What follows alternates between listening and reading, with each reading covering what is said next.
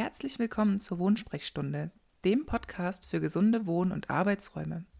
Hier erfährst du einmal pro Woche Wissenswertes über optimale Raumgestaltung und gesundes Wohnen. Ich bin Katrin Schmidt, Physiotherapeutin und Interior Designerin und ich zeige dir, wie deine Räume mehr für dich tun können. Danke, dass du diesen Podcast hörst und mit deinen Freunden teilst, wenn auch du findest, dass dieses Thema wichtig ist.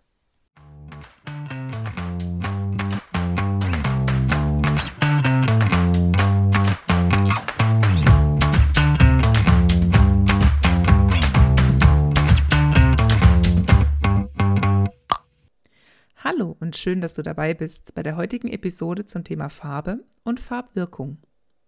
Dieses Thema ist riesig und ich versuche dir die wichtigsten Punkte näher zu bringen. Was denkst du über Farbe? Ich habe immer das Gefühl, dabei gibt es zwei Lager. Diejenigen, die es bunt und farbenfroh mögen und diejenigen, die lieber auf neutrale Töne und Weiß setzen. Vielleicht auch aus Angst, etwas falsch zu machen und es nachher nicht zu mögen, wenn die Farbe erstmal an der Wand ist. Die gute Nachricht vorweg, es lässt sich fast alles wieder überstreichen. also plädiere ich ganz klar für weniger Angst vor Farbe. Natürlich wäre ein stimmiges Farbkonzept die beste Grundlage, um so etwas zu vermeiden und selbstbewusst Farbe einsetzen zu können. Denn es geht ja nicht nur um die Wände, sondern auch die Farben der Einrichtungsgegenstände. Dazu müssen wir aber verstehen, was Farbe im Grunde genommen tut. Es gibt die klassische Farbenlehre, in der ist relativ klar definiert, welche Wirkung bestimmte Farben und ihre Töne haben. Das sieht dann ungefähr so aus. Blau ist kühl, Rot aktiviert und kann aggressiv machen, Schwarz drückt und macht immer traurig und depressiv. Ich habe schon ganz lange den Verdacht gehegt, dass das zu platt und zu einfach gedacht ist. Und ich sollte recht behalten. In einem hervorragenden Vortrag einer Schweizer Farbmanufaktur für Architekten und Planer, den ich kürzlich verfolgen durfte, hat es sich bestätigt, dass diese Betrachtung von Farbe nur in einem gestellten und isolierten Versuchsaufbau zustande gekommen sein kann. Denn es wurde völlig außer Acht gelassen, dass die Faktoren Licht und Form sehr maßgeblich auf die Farbwirkung Einfluss nehmen. Wir sehen keine isolierten Farben, sondern orientieren uns an Kontrasten, Kanten und Objekten. Genauso wie es in Versuchen bereits klar gezeigt werden konnte, dass unsere Augen zuerst die Umgebung nach anderen Menschen abscannen. Somit tritt Farbe immer im Kontext auf und niemals alleine. Das bedeutet aber auch, dass eine stimmige Farbgestaltung nicht ganz so leicht ist, wie uns die klassische Farbtheorie suggeriert. Wir können also nicht einfach sagen, hm, ich hätte gern ein sonniges Arbeitszimmer, also streiche ich es am besten gelb. Denn wenn dieses Zimmer eine ungünstige Ausrichtung hat und das Tageslicht einen entsprechenden Schimmer verursacht, habe ich eventuell plötzlich einen grün- oder Orangestich statt gelb. Denn wir brauchen auch immer ein gutes Verständnis von Proportion, Lichtwirkung und dem, was wir in einem Raum durch Farbe erreichen wollen. Ein vollständig in dunklem Blau gestrichener Raum kann bei entsprechender Wirkung großzügiger anmuten und interessanter sein als ein weißes Zimmer mit niedrigen Decken. Zudem ist es interessant zu beobachten, dass reines Weiß dazu führen kann, dass wir unsere Umgebung schlechter wahrnehmen, da wir geblendet werden und unsere Pupillen sich dadurch verengen, was wiederum zur Folge hat, dass Konturen verschwimmen und die Wirkung von Objekten verringert wird. Mit diesem Wissen geht man anders an ein Farbkonzept heran und versucht mehr die Kontraste und Objekte zu beeinflussen, statt eine vermeintliche Farbwirkung zu erzielen. Farbe soll einen Raum in seiner Wirkung unterstützen und ihn nicht dominieren und sich wie ein übergestülptes Element anfühlen. Deshalb ist eine ganzheitliche Betrachtung durchaus notwendig. Es gibt auch immer Faktoren, die die Farbwahl maßgeblich beeinflussen. Zum Beispiel ein nicht veränderbarer Bodenbelag oder die Farbe der Türen, sofern diese nicht mitgestrichen werden können. Man muss solche Gegebenheiten ins Farbkonzept mit einbeziehen und somit verringert sich die Auswahl der Möglichkeiten. Und das ist auch schon der erste Schritt zu einem stimmigen Farbkonzept. Sich klarzumachen, was ist im Bestand und woran orientiere ich mich bei der Farbauswahl. Der zweite Schritt ist die Bewertung der Lichtwirkung und der Atmosphäre, die man in dem Raum zum Vorschein bringen will, beziehungsweise mit der man konfrontiert ist. Als dritten Schritt wählt man einen Farbton, mit dem man das Schöne betonen kann. Und im vierten Schritt kann man optional noch eine Akzentfarbe einbringen, um die Dynamik zu fördern. Das ist aber nicht immer notwendig oder sinnvoll. Beziehungsweise kann man das dann später auch mit der passenden Deko abstimmen.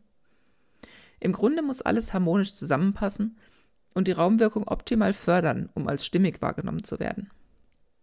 Da es doch einiges auch an Kenntnissen über Material und Eigenschaften erfordert, ist es nicht so leicht, als Laie ein stimmiges Farbkonzept zu entwerfen. Wenn du das Gefühl hattest, du hättest dabei gerne Hilfe, dann schau dir mein Angebot zur Farbberatung an. Den Link findest du in den Show Notes.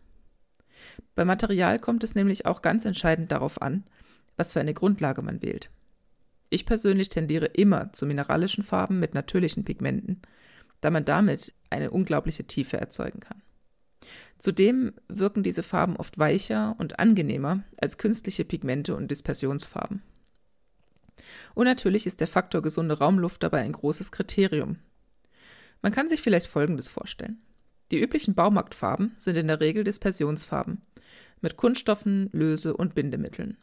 Das ist praktisch der Gummihandschuh für die Wand, während die mineralischen Farben auf Silikat, Lehm- oder Kreidebasis eine atmungsaktive und diffusionsoffene Wandfläche schaffen, die mit dem passenden Untergrund eine hervorragende Feuchtigkeitsregulation erlaubt. Somit ist Farbe in diesem Zusammenhang mehr als nur ein Gestaltungselement, das sie gleichzeitig positiv auf die Bauphysik wirkt.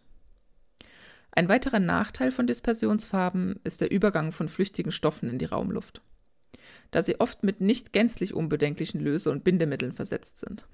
Wir erinnern uns, dass auch hier die Qualitätssiegel meistens nur bestätigen, dass Grenzwerte eingehalten werden. Aber es gilt immer noch, nicht alles, was nicht unmittelbar zum Tod führt, ist auch gesund.